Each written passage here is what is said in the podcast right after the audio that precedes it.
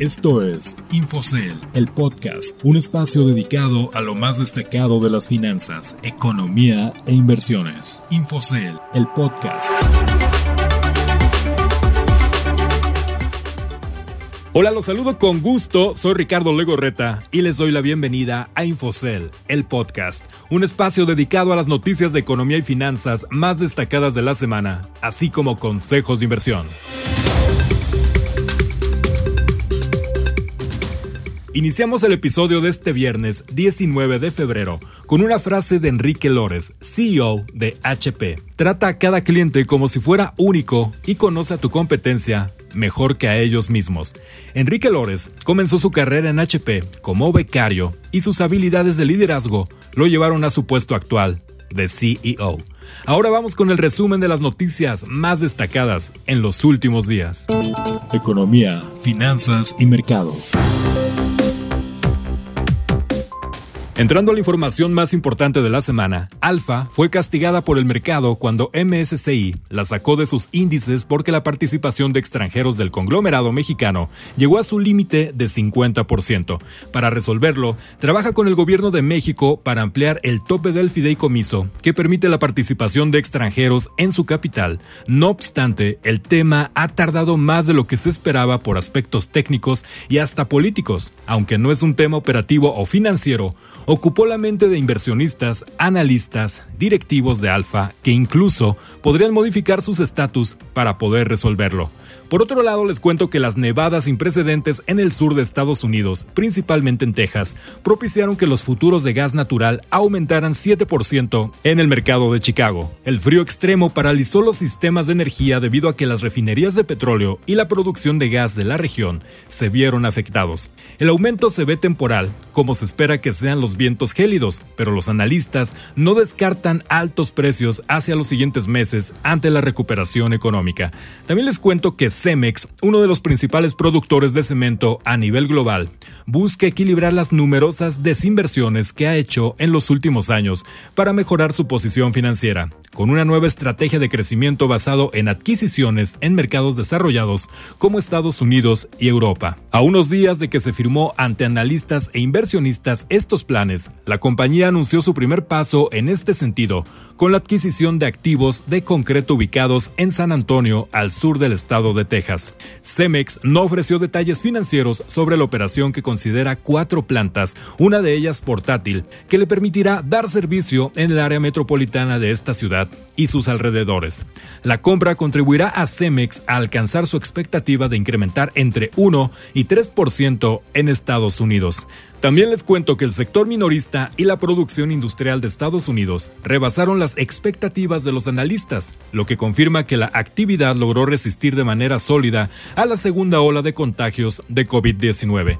Para los especialistas, el resultado es alentador, sobre todo al considerar que la campaña de vacunación contra el virus SARS-CoV-2 está avanzando de manera importante y podría permitir que la actividad en el país se normalice pronto. El buen paso de la economía estadounidense es la mejor noticia para México, que tiene en ese mercado a su principal socio comercial y que hasta ahora ha logrado mantenerse a flote justo por su sector externo. Te recordamos que estas y otras noticias las puedes consultar directamente en la terminal de Infocel y en sentidocomún.com.mx. Consejos de inversión.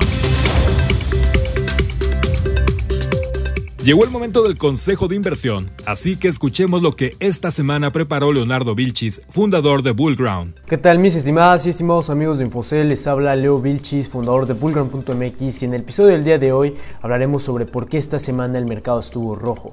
O sea que las acciones de varias empresas han tenido retrocesos en su nivel de precio. Y tenemos que entender primero los tipos de dinero que existen en el mundo, los cuales son considerados como smart y dump money.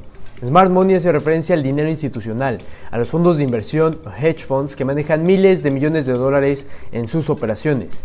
Y Dump Money se le conoce al dinero de los inversionistas retail, de los inversionistas individuales, así como tú y yo.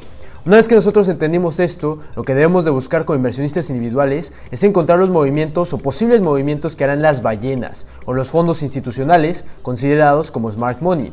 Esto ya que cuando varios fondos institucionales deciden comprar o vender ciertos activos, las correcciones que presentan llegan a ser gigantescas, muy diferente al dump money en donde las inversiones de los retail no llegan a afectar tanto al mercado, a menos de que sea GameStop o AMC, que son casos muy, muy esporádicos. Entonces, esta semana, ¿qué ha pasado con el Smart Money? Pues mi estimada y estimado, lo que sucedió fue que el rendimiento del bono de Estados Unidos a 10 años subió, regresando a niveles pre-pandemia. Esto hace que se vuelva atractivo el invertir tu dinero en bonos de Estados Unidos, ya que se percibe con una tasa de rendimiento segura, que ya está pactada, lo que genera más confianza para los inversionistas institucionales, sobre todo para diversificar su portafolio. Por lo tanto, cuando antes no pagaban nada los bonos, el Smart Money se mantenía en acciones, buscando generar el mayor rendimiento posible.